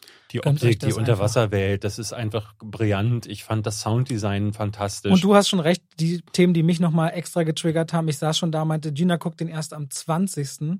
Ja, die guckt den nächste Woche und die wird so involviert sein, ja, noch mehr als ich. Und meine ich Frau so, wird heulen wie ein Schlosshund, das weiß war, ich auch. Wann guckt sie den, weißt du das? Ich werde die Tage nochmal mit, mit beiden reingehen. Dann dürfen wir, wenn wir zusammen aufnehmen, nicht spoilern, wirklich, weil Gina geht dann erst im Anschluss. Äh, müssen wir aufpassen. Machen wir, machen wir. Ähm, okay. Also guck den auf jeden Fall, was hast du gegeben? 10 und 9. 10 und 9, ja, ich gebe 8 was will ich denn technisch mehr? Also auf HFR kann ich generell verzichten. Ich verstehe aber, dass jemand sagt, er will das ausreizen. Ich finde, es sieht vor allem in dieser gemischten Form nicht gut aus, aber ich finde, es macht den Look billiger. Dieses ultraflüssige wirkt für mich nicht. Zu Hause gut. ohne 3D. Also ich glaube vor allen Dingen, äh, ich muss sagen, im IMAX mit 3D und äh, diesem riesen Bildschirm wirkte das sehr gut. Das hatte ich mehrfach auch äh, online gelesen, dass Leute gesagt haben, mit 3D ist das krass, aber zu Hause, glaube ich, wird der HFR-Look echt nochmal bisschen schlechter wirken. Als Kinoerlebnis ist es dadurch wirklich das Beste, was man dieses Jahr haben kann. Ich hatte aber schon ein paar Momente, wo ich dachte, oh, das Drehbuch ist nicht so. Aber fühlt er sich wirklich wie drei Stunden zehn für dich an? Ich habe ein bisschen im Sitz herum. Also gerade der zweite Akt ist mir zu lang gewesen. Und da äh, bin ich im Sitz herumgerutscht und merkte dann auch, ah, das Finale ist jetzt halt auch nur noch mal laut. Ne? Also weil der Film sich, ich hatte am Anfang gedacht, mit einigen Figuren macht er vielleicht irgendwas, das mich überraschen wird. Aber der Film hat mich nie überrascht. Ähm, er ist äh, genauso krass, wie ich mir das als äh, optische Sinnflut äh, äh erwartet hatte und erhofft hatte. Aber nicht mehr als das. Und das wäre nötig gewesen, um jetzt mir noch ein bisschen mehr aus. Zum Beispiel Dune letztes Jahr hat mich mehr beeindruckt. Deswegen gebe ich dem ein bisschen weniger als Dune. Mhm. Auf jeden Fall, wenn ich 10 und 9 gebe und David 8, dann sollte man mal Dann reinschauen. Sollte man mal reingehen, würde ich sagen. Ja. So, wir haben noch ein Thema, über das wir reden müssen. Genau. Denn David ist ein Interview in der vergangenen Woche aufgefallen. Oh. Und aufgrund dieses Interviews sagt er, was? Das kann doch nicht sein. Ich raste aus. Erzähl doch mal. Äh, ich habe gelesen, dass äh, in der Variety, da sagt ähm, Jennifer Lawrence. Jennifer Lawrence sagt, äh, irgendjemandem hat sie da gegenüber gesessen und sie unterhalten sich über Frauenrollen und äh, da sagte sie, dass Hunger Games ja der erste Film sei, der das mal wirklich eine, eine Frauenrolle als Actionstar besetzt hat. Sie hätte mit Hunger Games die Rolle der Frau im Actionkino quasi nach vorne getrieben, weil es jetzt endlich mal äh, ne? hat sie doch recht, oder gab es vorher schon mal eine Frau im Actionfilm? Nein, und deswegen wollten wir das nochmal sagen. Ausrufezeichen. und damit äh, sehen wir uns nächste Woche. nächste Woche. Und ich dachte so, und ich war nicht der Einzige, ich habe das dann bei Twitter mehrfach gelesen, wo Leute gesagt haben, hä, was ist mit ihr denn jetzt schon wieder? Schon wieder so ein Star, der im Delirium hängt und denkt, die Filmgeschichte beginnt mit ihrem eigenen Film. Und ich fand es besonders schade, ne, weil eigentlich reden diese beiden Frauen in diesem Interview über Frauen und wollen die Ro Rolle der Frau ja auch bestärken. Aber was sie eigentlich tut, ist, dass negieren, sie negieren, dass sie existieren. Ja, dass sie das negieren, nämlich die vielen, vielen Frauen, aber auch Männer, die Frauen dann in ihr, die Rollen gecastet haben, äh, die das viele, viele Jahre zuvor gemacht haben. Und es entbrannte natürlich wieder ein Shitstorm online. Die einen, die sich auf Jennifer Lawrence gestürzt haben. Ich war einer davon, der meinte, so was ist mit ihr. Und dann gab es auch wieder die, die sagten, ja, jetzt kommen wieder die ganzen weißen Männer aus ihren Löchern gekrochen, die ein Bild von Ellen Ripley posten und deswegen glauben, dass sie, äh, dass es schon mehr gegeben hat. Und es gab natürlich sehr viele, die genau dieses eine Bild von Ellen Ripley gepostet haben oder von Sarah Connor. Aber ich dachte mir. Du nimmst Kibble. Ich nehme, genau, ich nehme Kill den, den dritten Film, den Quentin Tarantino hat jahrelang auf sie gewartet, weil sie auch schwanger war, ne? Uma Thurman damals bei Kill Bill. Ja, ja, der hat lange gewartet, um das auch drehen zu können, weil er immer sie haben wollte. Ich dachte, wir, ich erzähle euch mal, was es alles gab und äh, wie, wie die Geschichte der Frauen, der Actionheldin. Ich habe ja mal ein Video über Heldinnen gemacht und ähm, es ist tatsächlich, muss man klar sagen, ne, wenn man jetzt mal davon ausgeht, dass man Barbarella zum Beispiel nicht zählt, ne, der legendäre Film, in dem Jane Fonda als sternenreisende Heldin durch die Gegend zieht und mit ihrem Sexappeal ähm, die Leute bezürzt, aber auch ne, mit ihrem Blaster Aliens zerschießt. Ähm, das war schon auch so ein bisschen Action. Man muss aber sagen, dass Barbarella damals, ich glaube 69 kam Barbarella raus, äh, war schon ein Film, der noch sehr auf ihr Sexappeal ging. Frauen mussten damals, auch in den Bond-Filmen war es ja so, waren meistens die Damsel in Distress, die von Bond gerettet wurden und dann waren sie irgendwann entweder tot oder wurden gefickt. Und dann kam 1900. Meist aber erst gefickt und dann sterben sie irgendwann bei Bond. Meistens, ja. Oder Ja, so, also hier wie bei Goldfinger, die, äh, ne, sie darf dann kurz noch in die Kamera lächeln und dann ist sie plötzlich vergoldet auf dem Bett. Ähm, 1973 hat sich das aber insofern geändert mit Mach doch jetzt bitte einfach weiter, David. Pam Greer. Pam, Pam Greer kennen wir aus. David, ich möchte dich Okay. wirklich nicht unterbrechen. Du willst mich wirklich nicht. Pam Greer kennt ihr wahrscheinlich aus Jackie Brown. Ähm, äh, Tarantino hat der Frau nochmal so ein letztes Mahnmal gegeben, ob weil sie damals das Blaxploitation-Kino quasi ja mitbegründet hat und äh, war eine der ersten weiblichen Actionheldinnen in Filmen wie äh, Coffee, Foxy Brown und Sheba Baby. Die kamen so 73, 74 und 75 und es war immer äh, Pam Greer war vorne auf dem Cover auch drauf mit so einer Knarre und sie war halt eiskalt, sie war hart und sie hatte coole Sprüche drauf mit ihrem Afro. Ähm, und das war, sie war eine der ersten Heldinnen ähm, des Blaxploitation-Kino, aber auch äh, gemessen an dem, an dem weißen Kino, denn da gab es vorher nicht viel. 1979 war dann Sigourney Weaver wurde gecastet nach langem Hin und Her. Ridley Scott musste sich wirklich gegen das Studio durchsetzen, weil die einen Mann als äh, letzten Überlebenden haben wollten. Ich finde, na, im ersten Teil ist es ja so ein Ensemble-Film, da ist sie ja noch gar keine Actionheldin. Aber in Alien 2, der dann, äh, ich glaube, was, 86 kam der, äh, da hat dann äh, gerade ausgerechnet James Cameron aus ihr diese Actionheldin gemacht, die aber nicht nur wie äh, Michelle Rodriguez durch die Gegend rennt und sagt, ich bringe euch alle um, ihr scheiß Aliens, sondern eben auch noch was Weibliches hatte, diese mütterlichen Instinkte dann äh, hatte und dann gegen eine andere Wobei das aber auch im Michelle Rodriguez-Stil der klassische Actionheld wäre, der als Mann oft genommen wird, ne? Michelle Rodriguez ist so, ne, ein Mann schreibt eine Frau und vergisst dabei, dass er eigentlich doch wieder nur einen Mann ge äh, geschrieben hat, der dann halt in dem Fall Brüste hat. Also Michelle Rodriguez darf halt eigentlich keine Frauen spielen, was ich schade finde. Hm, sagst du jetzt, Männer-Action-Rollen sind immer nur sehr einfältig und können nicht vielschichtig sein? Das hast du jetzt gesagt, Robert. Naja, du hast gesagt, schreibt ein Mann, setzt eine. Na, Sind sie, natürlich, klar. Ja. Also schau dir doch die 80er Jahre Actionhelden an. Also Arnold Schwarzenegger und Sylvester Stallone haben ja Genau. nur eindimensionalen Shit gespielt.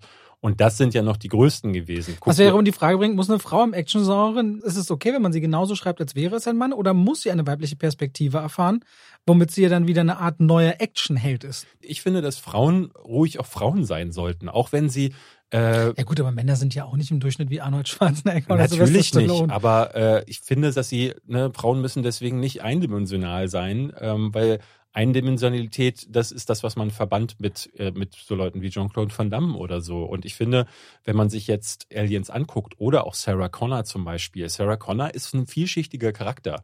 Es gibt ja auch männliche vielschichtige Charaktere, zum Beispiel, wenn wir Bruce Willis in Stück langsam nehmen oder zum Beispiel äh, Mel Gibson in Lethal Weapon da ist plötzlich eine zweite und dritte Ebene da und das ne, plötzlich wird aus einem stumpfen Actionhelden jemand mit Charakter.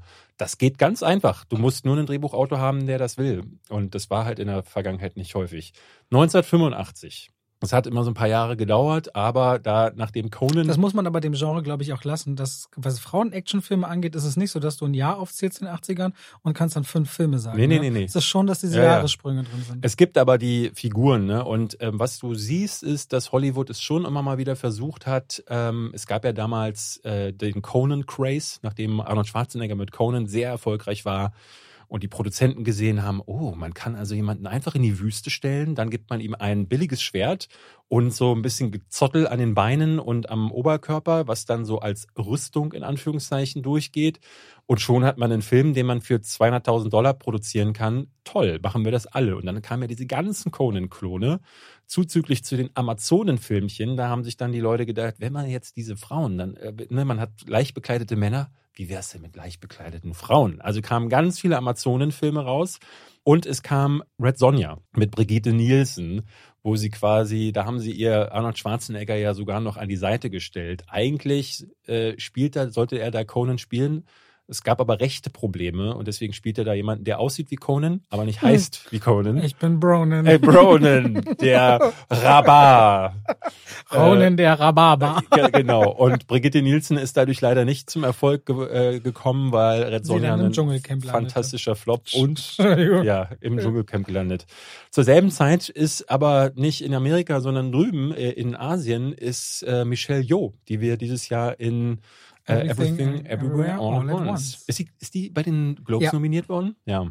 Ne, über die wird gerade viel geredet. Die war mal eine der urigsten Action-Darstellerinnen aller Zeiten. Das ging halt los mit Filmen wie Dynamite Fighters. Megacop war so ein Film, die ist sehr viel neben Jackie Chan aufgetreten ähm, und war einer der größten Asienstars. Ne? Und die hat, die hat ganz viele Filme gedreht, in denen sie die Hauptdarstellerin Aber gewesen. spannend, sehr viel neben Jackie Chan aufgetreten, so ein Satz, ne? Das ist natürlich, dass er so, naja, so ein bisschen auch, ich will nicht sagen im Schatten. Nee, nee, aber sie war, das muss man ja sagen, dasselbe würde man über Sammo Hung sagen. Sammo Hung äh, war der große Sidekick von äh, Jackie Chan, würde ich sagen. Und Sammo Hung hat sich von Jackie Chan auch irgendwann gelöst und seine eigenen Sachen gemacht, ist ja dann Regisseur auch geworden. Und Michelle Yeoh ähm, wurde dadurch eher geadelt, ne? weil äh, ich glaube, es war Police Story 3, wo sie mit äh, Jackie Chan zusammenspielt. Und da ist sie eigentlich das große Highlight. Die macht das Tanz in dem Film, das, das glaubt man eigentlich gar Die fällt aus einem fahrenden Auto. Und das mehrfach. Und es ist unfassbar, was die im Körper da angetan hat. Und deswegen durch Police Story 3 ist die dann so ein Star geworden. Ich weiß, ich weiß, nicht, ich weiß gar nicht, wie alt sie ist, aber die muss ja irgendwas um die über 50 sein. Und die macht ja immer noch Deutlich an Everything Area All at Once ja, richtig glaub, gute, gute Sachen. In den 80ern kam dann halt noch eine, in den USA jemand auf, die wirst du gar nicht kennen, Cynthia Rothrock. Klar, wer kennt Cynthia Klar, Rothrock wer kennt sie nicht? nicht. Äh, da drüben unser Cutter jemand, unser Cutter kennt Freund. sie. Äh, Shina O'Brien war so eine Reihe, ich glaube, es gab zwei äh, Filme davon. Ähm, Lady, Lady Dragon war das, Blonde Rache. Das war so, das war in dieser Phase, wo Chuck Norris Filme und die American Fighter Filme alle auf äh, Videokassette gelandet, also Direct-to-Video-Filme sind das alle gewesen. Und Cynthia Rothrock war, ich glaube, sie war auf jeden Fall Martial Arts Meisterin. Ich glaube irgendwie Karate, Black Belt oder irgendwas und ist äh, auf allen möglichen Turnieren gewesen. Und irgendjemand hat gesagt, der geben wir jetzt einen Film lass sie mal in die Hauptrolle stellen. Und ich muss sagen, ich habe die als Kind sehr gerne geguckt. Ich glaube, ich erinnere mich, äh, sie das erste Mal in Karate Tiger 2 gesehen zu haben, der mit Karate Tiger ja nichts zu tun hatte, aber ich fand die fantastisch. Das war eine meiner großen Trash-Ikonen und hat Cynthia Jahre Rothrock. Cynthia Rothrock, Name, den ich nie so richtig aussprechen konnte. Sag mal, Cynthia Rothrock kommt aus Massachusetts. Cynthia Roth. Lassen wir das. Äh, 1990, ein sehr schöner Film, habe ich erst vor zwei Jahren nachgeholt. Äh, Anne Parillo wurde von Luc Besson. 1992? 1990. Jetzt bin ich auch langsam am Leben. Ja. In dieser Timeline. Bin ich genau. drei. In der Zeit kam Nikita äh, mhm. mit von Luc Besson. Äh, eine junge Dame wird, äh, ich glaube, sie ist spielt sie nicht irgendwie eine Straßenhure? Auf jeden Fall ist sie eine Drogensüchtige und wird dann von äh, jemandem für so ein Programm äh, rangeholt, die sie zur Profikillerin ausbildet. Und dadurch äh, wird sie dann frei und ist ein ganz feiner Film. Ich mag den sehr. Ist 1993 mit äh, Bridget Fonda nochmal geremaked worden in den USA. Damals haben sie das noch gemacht, dass sie gesagt haben, hey, der Film ist nicht schlecht, kommt aus Frankreich, keiner versteht das hier, lass uns das amerikanische Remake davon machen. Und der hieß Codename Nina. Ist nicht so gut wie Nikita, aber beides Filme, in denen eine weibliche Hauptrolle, sehr starke Frau. Wie die Amerikaner das immer gerne machen mit ihren komischen Genau. Schnell. Ich habe neulich übrigens was gesehen, das fand ich irre. Ähm, da habe ich ein Bild äh, gesehen von jemandem, der postete eine, eine Frau, die ich gar nicht wiedererkannt habe. Äh, so graues Haar, man sah sehr verwittert auch aus. Ähm, ich müsste dir das eigentlich mal zeigen. Bridget Fonda ist äh, mit mittlerweile mit Danny Elfman, dem äh, Komponisten, mhm. verheiratet, hat ja seit vielen, vielen Jahren keinen Film mehr gemacht. Du erkennst die nicht wieder. Ich zeig dir das Bild nach. Ihr könnt okay. ja mal googeln nach Bridget Fonda. Äh, in Jackie Brown ist sie mir das letzte Mal in Erinnerung geblieben. Diese Frau ist nicht mehr wieder zu erkennen. Ganz krass. 1992. Äh, ich kannte den, kenne den Namen ehrlich gesagt nicht, aber ich habe diesen Film damals gesehen. Christy Swanson hat mitgespielt in einem Film von ähm, Buffy the Vampire Slayer, meine ah, ich. Okay. Äh, wie hat Josh Whedon. Josh Whedon hat den gemacht. Und der wollte seit Ewigkeiten so ein Ding äh, machen, wo er eine Vampir-Töterin äh, in die Hauptrolle stellt, aber der Film ist damals irgendwie unter schwierigsten Umständen entstanden und so hat er dann, nachdem der Film leider auch ein Misserfolg wurde, gesagt, 1997, ich mache da jetzt eine TV-Serie raus, mit Sarah Michelle Geller in die Hauptrolle gepackt und Dann wurde sie zur Ikone.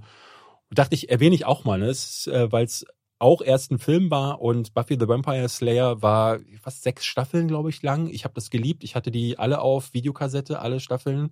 War ganz großer Fan und ne, wenn man über Kick-Ass-Frauen in Hauptrollen redet, muss man über Buffy the Vampire Slayer. Vorher gab es noch Xena, The Warrior Princess.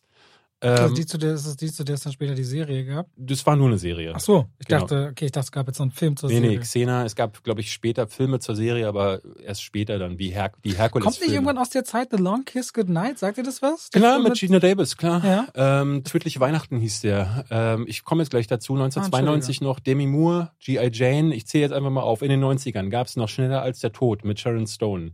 Es gab äh, Sherry 2000 mit Melanie Griffith. Kathleen Turner hat in We I Wachowski mitgespielt. Pamela Anderson in Barbed Wire. Äh, Gina Davis. Den sie ja featuren in Pam and Tommy. Ja. Den, den Film. Ja, genau. Und der war ja im Grunde eine der ersten Comic-Verfilmungen. Also, wann immer ähm, mir jemand erzählen will, dass Wonder Woman das erste Mal auch einer weiblichen Comicdarstellerin äh, oder Comicfigur einen Shot gegeben hat, muss ich sagen, nee. Ne? Und Barbed Wire ziehen wir mal raus, Trashfilm gewesen, aber Elektra aus dem Jahr 2005 ist ja so ein Spin-off gewesen mhm. von, ähm, wie war es, Deadpool, was Deadpool? Der, war es nicht Daredevil von Ben Daredevil, genau, denn, äh, genau, Daredevil, da spielte sie nämlich im ersten Teil mit und weil die so beliebt war, hat dann Jennifer Garner nochmal einen Shot in Elektra bekommen. Furchtbarer Film, aber ich liebe die da total, weil die, ich finde die auch. Ja, aber auch Mrs. Fantastic in den Fantastic Four ist zumindest eine Figur, ne? Jessica Alba, wo man auch so eine, ja, aber zumindest ist, eine Heldin. Genau, aber wenn wir darüber reden, über Frauen, ja. die alleine einen, okay. einen Shot bekommen haben, dann ist sie da alleine gewesen. Ne? Dann gab es Bad Girls, das ist so eine, es gab in den 90ern so einen Film namens Young Guns, da, da spielten Charlie Sheen und äh, Kiefer Sutherland. Kiefer Sutherland, genau. Ja, da haben diese die, die ganzen jungen Wilden genommen und haben so ein Western-Ding draus gemacht. Und dann gab es das nochmal als Frauenversion. Also auch da merktest du, Sie haben versucht, ein weibliches Publikum zu finden. Es fand sich aber nie. Also das war immer interessant. Diese ganzen Versuche sind in der Regel gescheitert.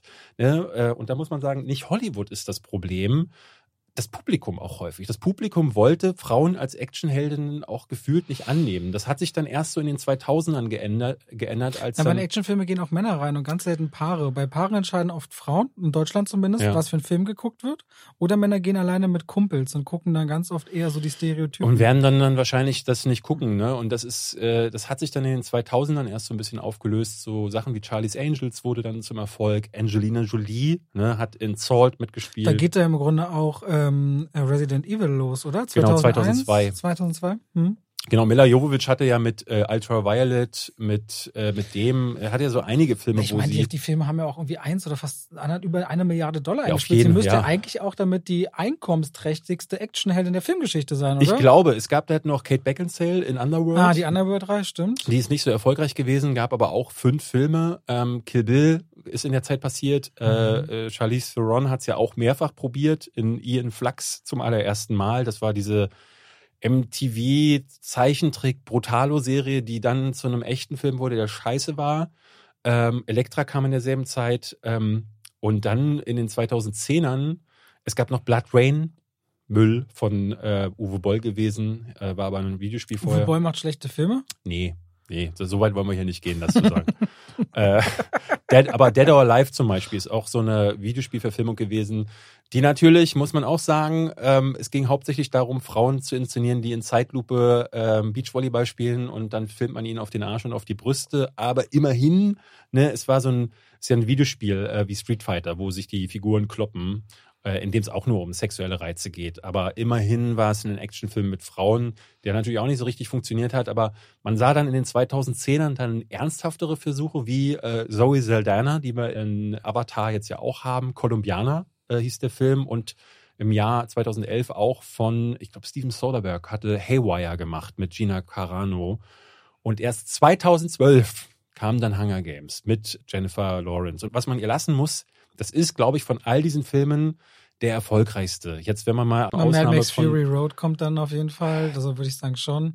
Da ist auch auf jeden Fall. Für mich der beste bleibt wahrscheinlich Atomic Blonde. Ja. Also es gibt niemanden, der mehr Badass ist als Charlize Theron in Atomic Blonde. Genau, genau, genau. Und äh, die, die da ja auch wirklich krasse Stunts abgezogen hat. Und es ist falsch, was Jennifer Lawrence sagt. Ich finde die jetzt auch nicht als ist Panem so voller Action, gleich mal die kämpfen, aber vieles doch auch sich verkriechen, vor Fallen fliehen und Geschenke von Sponsoren empfangen Ja, ich und mit brennenden Kleidern rumrennen und die Gunst des Volkes gewinnen oder Es ist halt auch eine Verzerrung, ne, weil du hast eine sehr erfolgreiche Buchreihe, die da zugrunde liegt. Äh, Das ist auch noch mal ein bisschen was anderes, als Ja. wenn du sagst, ich nehme jetzt mal einen Film mit einer äh, Actionheldin auf einem Stoff, der nicht auf irgendwas basiert. Und ähm, letzten Endes muss man sagen, man kann dankbar sein für jeden Film, in dem eine weibliche Actionheldin mitspielt, weil ich finde so eine Perspektive tausendmal interessanter als nur noch ein Film mit John Cena, wo er wieder äh, rumrennt. Ich meine, muss man sagen, der Actionheld aus den 80ern ist ja auch verschwunden. Wir haben ja nur noch so Ensemble-Geballer äh, und äh, der letzte große Actionheld ist eigentlich Tom Cruise, der ähm, immer mal wieder vielleicht auch Keanu Reeves. Äh, Stimmt, John Wick. Mhm. genau. John Wick ist auch noch so ein, so ein Ding, aber Keanu Reeves macht halt auch nur noch John, John Wick.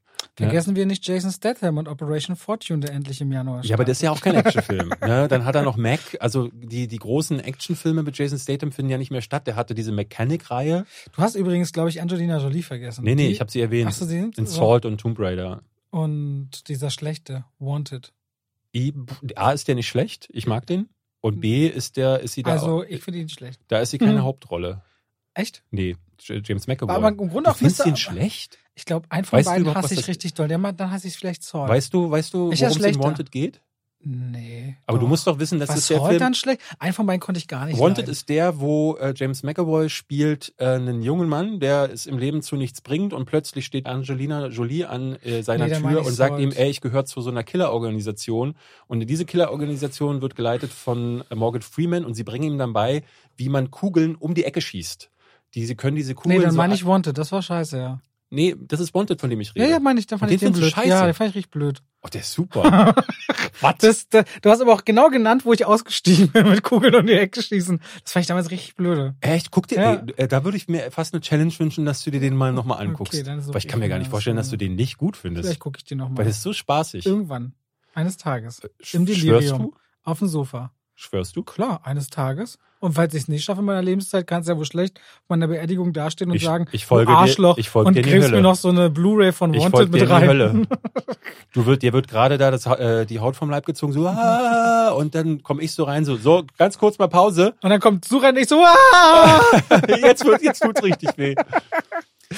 So Leute, das war's doch mal heute. Das war's doch mal. War nicht mal so schlecht. Nee, Ja, nächste Woche geht's weiter wahrscheinlich. wahrscheinlich, wenn nicht einer von uns gestorben ist. Mann. Oder ein ey. Komet einschlägt. Wie? Das heißt, wenn ein Komet einschlägt, aber wir nicht sterben, machen wir Podcast frei? Das ist, Okay. äh, schwören wir an dieser Stelle. So, liebe Leute, mal. herzlich willkomn, der Kometen-Podcast. Machen wir dann die Kometen-Folge. Ja. Ich habe leider, mit- ich hab leider Filme- nichts gesehen, weil, Top, Top 5 mit Kometen, schnell, David. ja, genau. äh, Deep Impact, Don't Look Up, ähm, äh, Der kleine Prinz. Top 5 mit Kometen, David. Äh, Äh, äh, hier, Greenland nehme ich mit. Armageddon. Armageddon. Greenland war doch scheiße. Nö, aber das war nochmal so, hatte mal ein bisschen Kinogefühl in die Corona-Zeit gebracht. Okay. Kriegt einen zweiten Teil, muss also gut sein. Macht's gut. Macht's gut, tschüss.